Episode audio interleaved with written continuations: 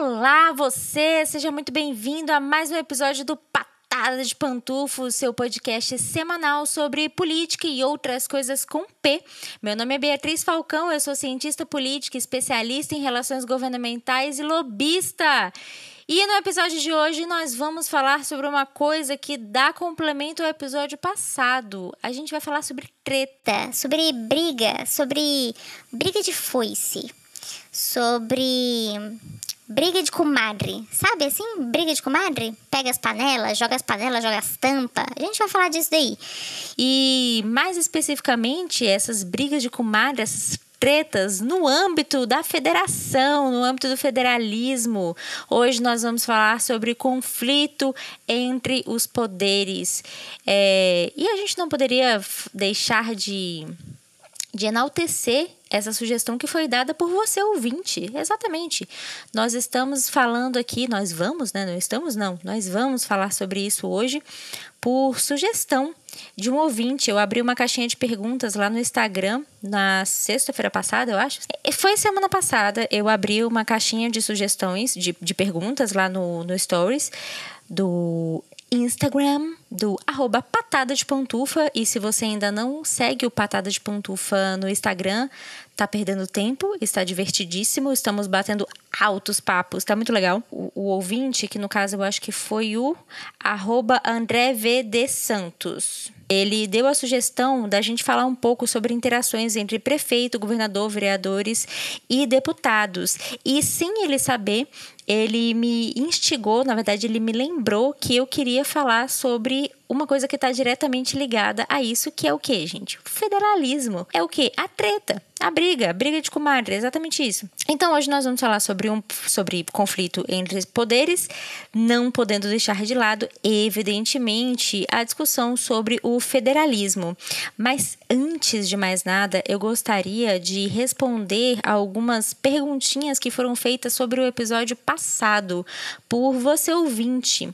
A primeira pergunta que eu achei muito interessante e que me lembrou uma coisa que eu não disse e eu deveria ter dito, então foi muito bom esse ouvinte ter perguntado isso, foi exatamente o seguinte: o arroba Dantaoca. Dantaoca? Dantaoca ou Dantaoca? Não faço ideia, meu querido Daniel, mas eu, enfim, arroba Dantaoca. Ele perguntou para mim. Ouviu o episódio 4 me surgiu uma dúvida. Acompanho um candidato a vereador que apresenta inúmeras propostas, só que essas propostas parecem bem caras. Os candidatos, quando prometem algo, precisam apresentar o que tem por trás da proposta, ou seja, orçamento e afins, ou o cara pode simplesmente sair falando e cabe ao eleitor procurar se aquilo é viável. É fácil demais prometer tudo e não mostrar como vai fazer. Fico de cara com isso. Enfim, é isso. Obrigada, você é maravilhosa. Sou fã. Beijos. Obrigada. Querido Daniel. Muito obrigada. Eu, eu que sou sua fã, Daniel. Que isso? Imagina. Cara, então, essa pergunta do Daniel, ela é muito boa. E por que ela é muito boa? Porque eu deixei de falar sobre isso. então é bom quando vocês têm dúvidas, porque vocês me lembram de coisas que eu deveria ter falado e não falei. E essa questão aqui que o Daniel perguntou é muito fundamental sobre o episódio passado. Gente, o ouvido, assim como o papel, ele aceita qualquer coisa. É, prometer por prometer, você pode, tanto de maneira falada, né, tanto de maneira oral, quanto de maneira escrita, você pode falar rigorosamente qualquer bosta. O ouvido do outro e o papel, eles aceitam que você diga aquilo que você bem entender. Mas, como o próprio Daniel mesmo é, observou, muito bem observado, existe uma diferença brutal entre você ficar prometendo uma caceta de coisa e você ter viabilidade de realizar essas coisas. Então, uma das coisas que é muito importante também da gente atentar na hora de escolher um, um vereador, um prefeito, um governador que seja, é, em tempo ainda, porque no momento que você estiver ouvindo esse, esse episódio, as eleições municipais ainda não terão ocorrido, mas estarão em vias de. Portanto, você pode aproveitar esse episódio para dar aquele último gás no seu coração, dar aquele fogo necessário, aquela chama do ódio que você precisa para votar nas eleições de 2020. Então, meu caro pantufeiro, minha cara pantufeira, meu caro pantufer, meus caros pantufers, vocês precisam ter muita atenção sobre a questão do orçamento.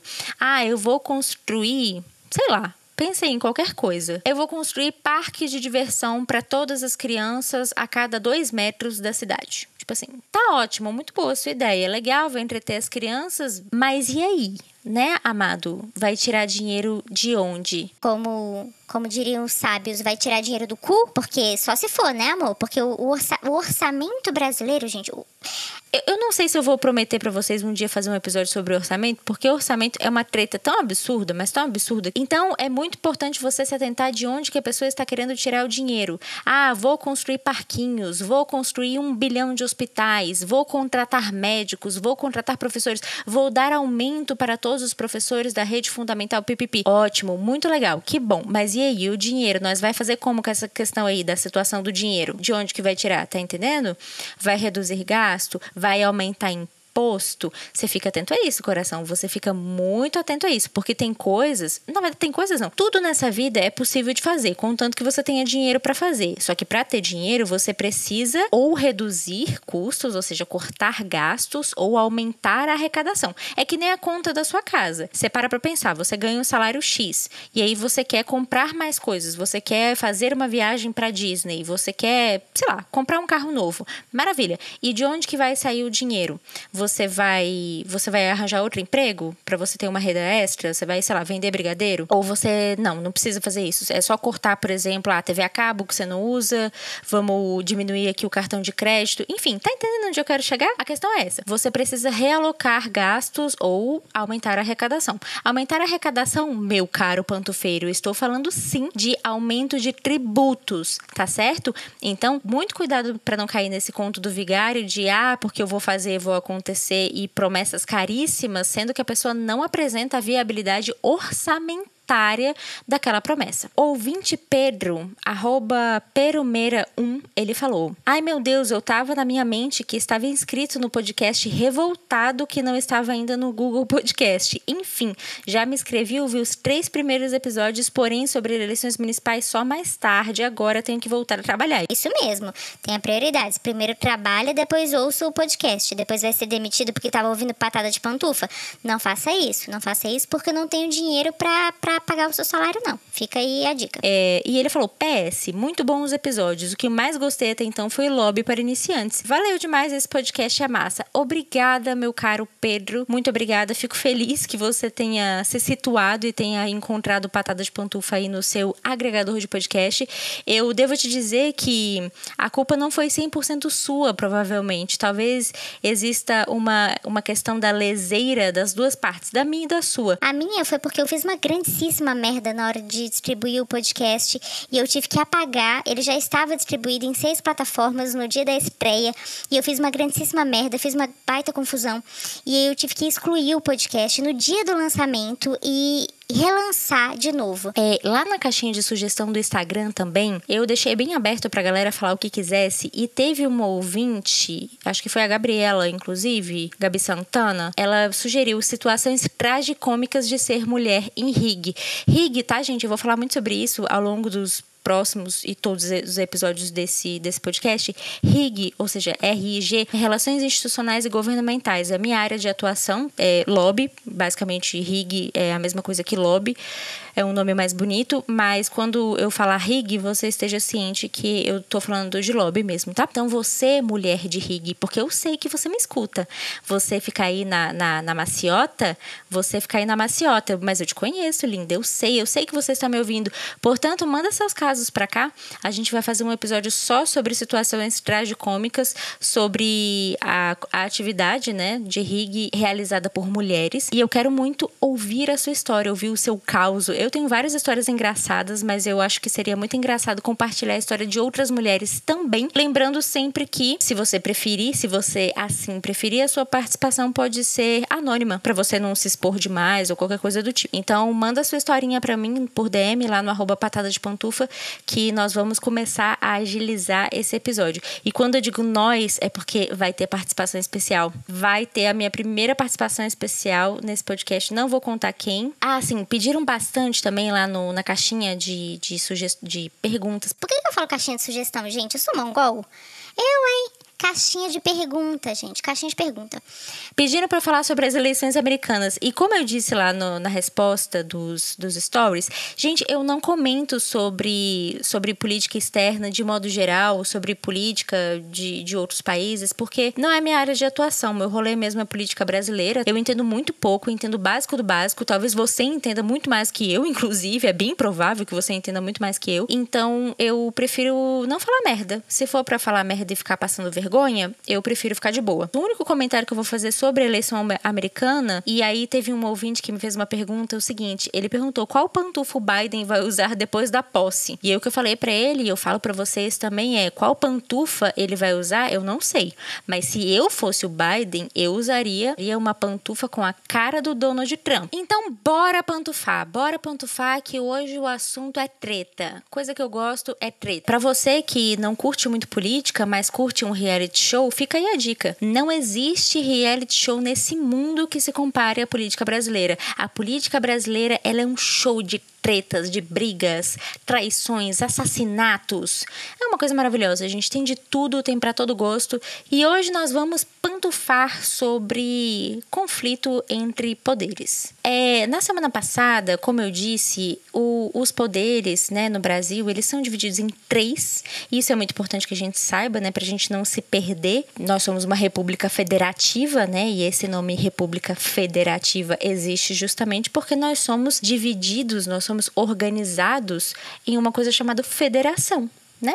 Federação é essa coisa, te resumindo bastante de maneira bastante rudimentar, a federação ou o federalismo, né, como queira, é um modo, né, um modelo de organização, de, de organização administrativa de um país que ele é formado por um poder central, no nosso caso aqui no Brasil, é formado pela União, aquilo que a gente chama de União com U maiúsculo.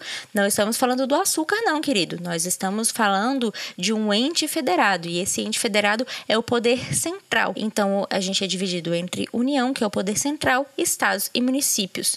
De modo que a ideia toda do, do federalismo é que o poder decisório não esteja centralizado necessariamente na União, ou seja, que, as, que os entes federados eles possam ter autonomia para fazer as suas próprias, para tomar as suas próprias decisões com base nas peculiaridades de cada estado, de cada município, porque como você já deve ter percebido, que Brasil é um país um pouco grande, não sei se você notou. Então essa grandeza geográfica ela causa peculiaridades também na formulação de políticas públicas. O que, que eu quero dizer com isso? Eu quero dizer para você que não adianta a gente querer unificar determinadas políticas públicas e aplicar isso para um país inteiro. Não vai funcionar. Por exemplo, ah, a gente vai pensar aqui numa política habitacional, mas quando a gente for pensar nessa política habitacional, a gente tem que pensar nas peculiaridades regionais. Ou seja, se uma política habitacional funcionar no Amapá, por exemplo, ela precisa ser adaptada para ela ir, por exemplo, para o Rio Grande do Sul. Não existe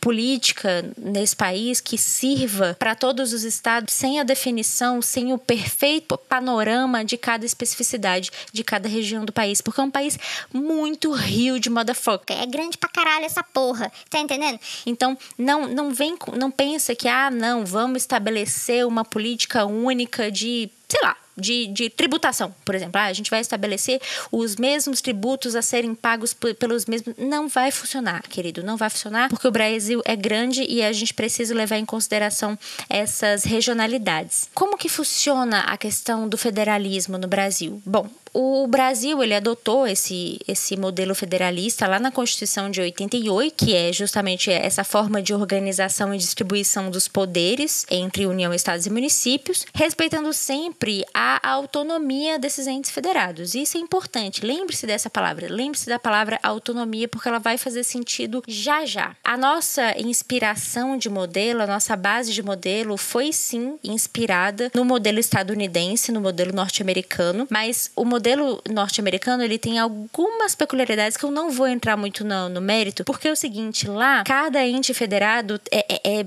é bem, o funcionamento é bem diferente. Por exemplo, eles têm legislações próprias, eles têm constituições próprias e coisas que, por exemplo, são permitidas no Código Penal de um não são permitidas no Código Penal de outro e assim por diante.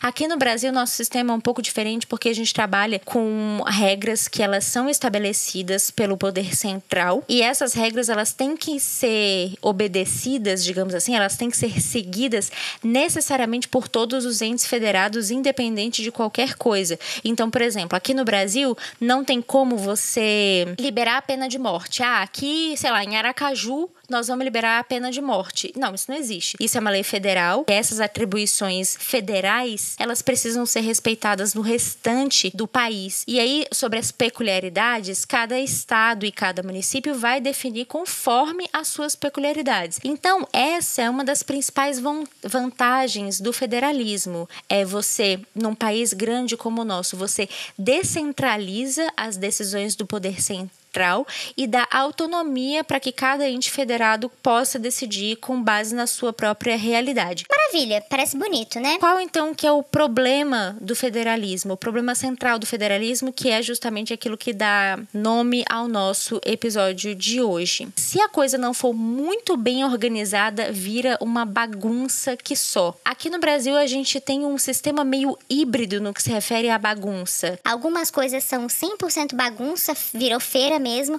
e outras são muito bem organizadas. E para que essas relações é, entre os entes federados elas ocorram de maneira bastante harmoniosa, é preciso haver cooperação entre os três níveis de poderes, tanto no, no pensar sobre políticas públicas, quanto na aplicação das políticas públicas, na avaliação da, das políticas públicas.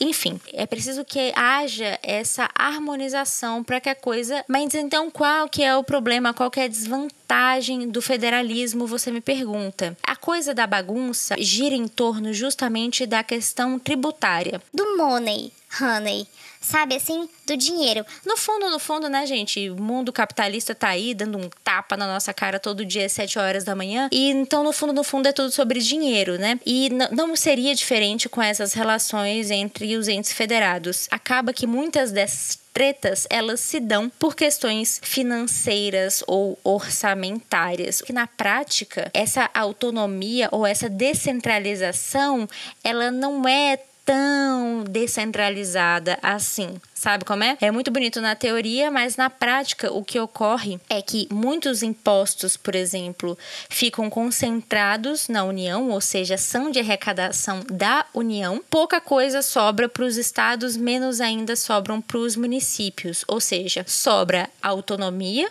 os municípios têm autonomia, os estados têm autonomia, mas falta dinheiro para executar as suas políticas públicas que lhe convém. Também voltando lá para a pergunta do ouvinte lá no início do episódio, eu volto a reforçar com você a importância de se ter noção da questão orçamentária do seu município, o quão engessado é o orçamento, o quanto de dinheiro tem disponível, se é que tem alguma coisa de disponível e quais são as destinações desse dinheiro. Vai para educação? Quantos por cento? Vai para saúde? Quantos por cento? E assim por diante. Porque senão o cara fica lá prometendo que ele vai construir uma mansão para cada morador do município. E é aquilo que a gente já falou, precisa ter de onde tirar o cacete do dinheiro. E se não tiver, não tem como. A não ser que, sei lá, a não ser que ele tenha uma varinha de condão, faça um plim plim plim e materialize dinheiro.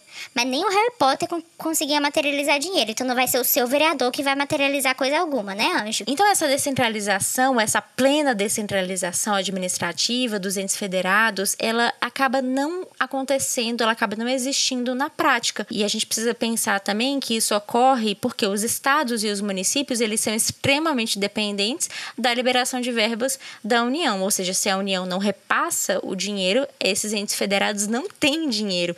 E aí não tem como é, exercer essa autonomia de maneira plena. E aí você me pergunta, ah, Bia, então de repente, será que não seria melhor a gente ter um outro tipo de administração, de modelo de administração? Olha, pode ser que sim, pode ser que não. Eu não sei se eu sou a pessoa certa para responder, mas o fato é que a gente vive numa linha muito tênue entre aquilo que a gente pode oferecer de liberdade aos entes federados e aquilo que a gente não deve oferecer de liberdade aos entes federados. Eu acho, e aí é minha opinião, que a gente precisa sim de uma diretriz, né? Tipo assim, uma, uma linha a seguir, um norte todos os entes federados, mas essa autonomia, essa preservação da autonomia, ela deve ser sim respeitada. A questão da, da tributação, do orçamento, pode ser resolvido, por exemplo, com uma reforma tributária. A reforma tributária que está tramitando hoje no Congresso Nacional, que é a PEC 45, ela existem várias discussões em torno dela justamente sobre essa descentralização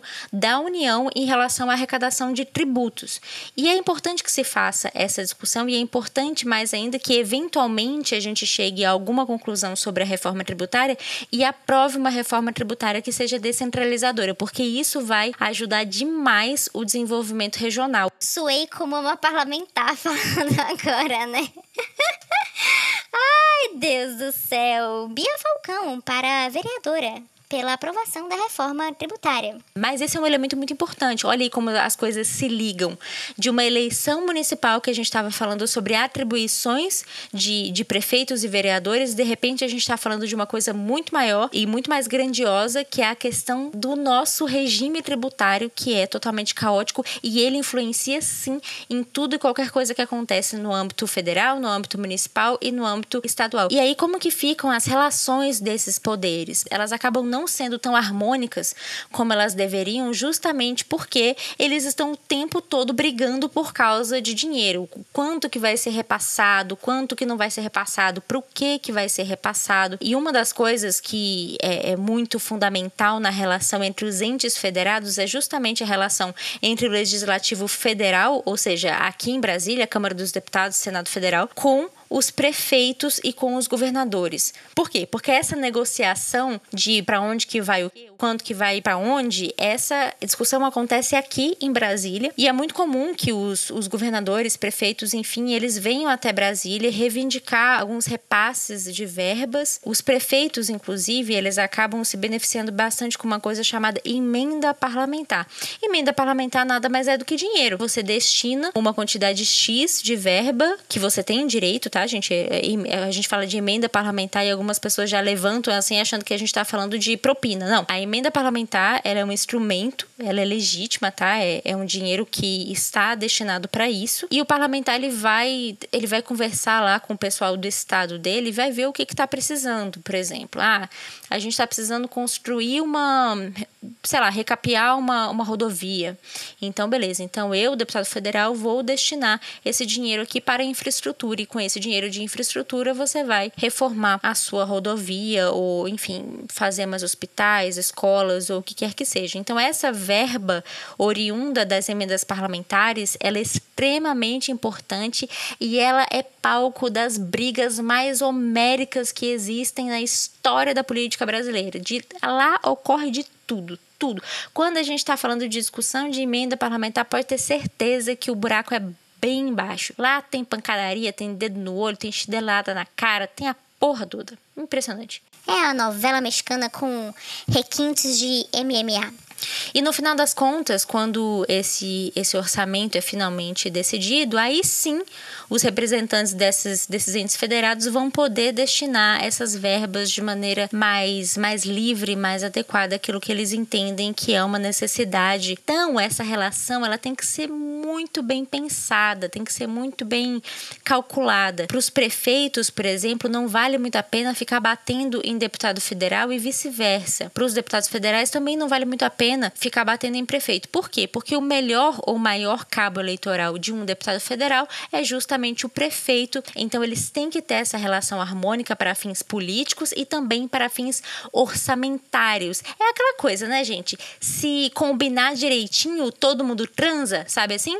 Na política, basicamente, o que funciona é se combinar direitinho, todo mundo recebe emenda parlamentar e todo mundo consegue se reeleger. E por fim, eu acho que cabe a gente citar um exemplo recente, bem recente, que todos tá bem fresquinho na cabeça de todos vocês, que é a pandemia do novo coronavírus. A Covid-19 ela deixou bem explícita o problema que a gente tem, o tamanho do problema que a gente tem em relação à comunicação entre os entes federados e a confusão sobre quem decide o que no âmbito dos estados, dos municípios e no âmbito federal também. Vocês devem se lembrar, bem no início da pandemia, foi uma confusão do cacete. Ninguém sabia quem podia, quem não podia decretar o lockdown, quem podia pedir isolamento, quem não podia, nananã. Depois essas coisas foram ficando mais claras, houve até uma decisão do Supremo, mas no início da pandemia isso estava totalmente caótico, ninguém sabia de onde que teria que vir a ordem. Enfim, rolou aquela treta toda e no final das contas meio que ficou a cargo dos estados e dos municípios a decisão sobre o que fazer em relação ao enfrentamento da pandemia. E bom, esse é um suco de problemas que a gente pode ressaltar no nosso federalismo. Bom, galera, por hoje é só. Dica aleatória do dia é Alceu Valença. Eu tô ouvindo muito Alceu Valença ultimamente, estava com saudades de ouvir ao seu Valença e por algum motivo eu comecei a ouvir e não paro mais, estou viciada de novo. Toda vez que eu ouço ao seu Valença, eu, eu lembro de por que, que eu amo ao seu Valença. Então fica aí a dica. Se faz tempo que você não ouve ou se você por acaso não conhece, duvido que você não conheça, mas enfim, vai saber, né? Vai saber qual o tipo de gosto musical que você tem, qual o tipo de carroça que você ficou ouvindo por aí, não é mesmo? Então vai ouvir música brasileira, vai ouvir música boa, ouça ao seu Valença. Um beijo a todos, muito obrigada por ter pontuado comigo até aqui. Fiquem bem, se cuidem e até semana que vem. Beijos.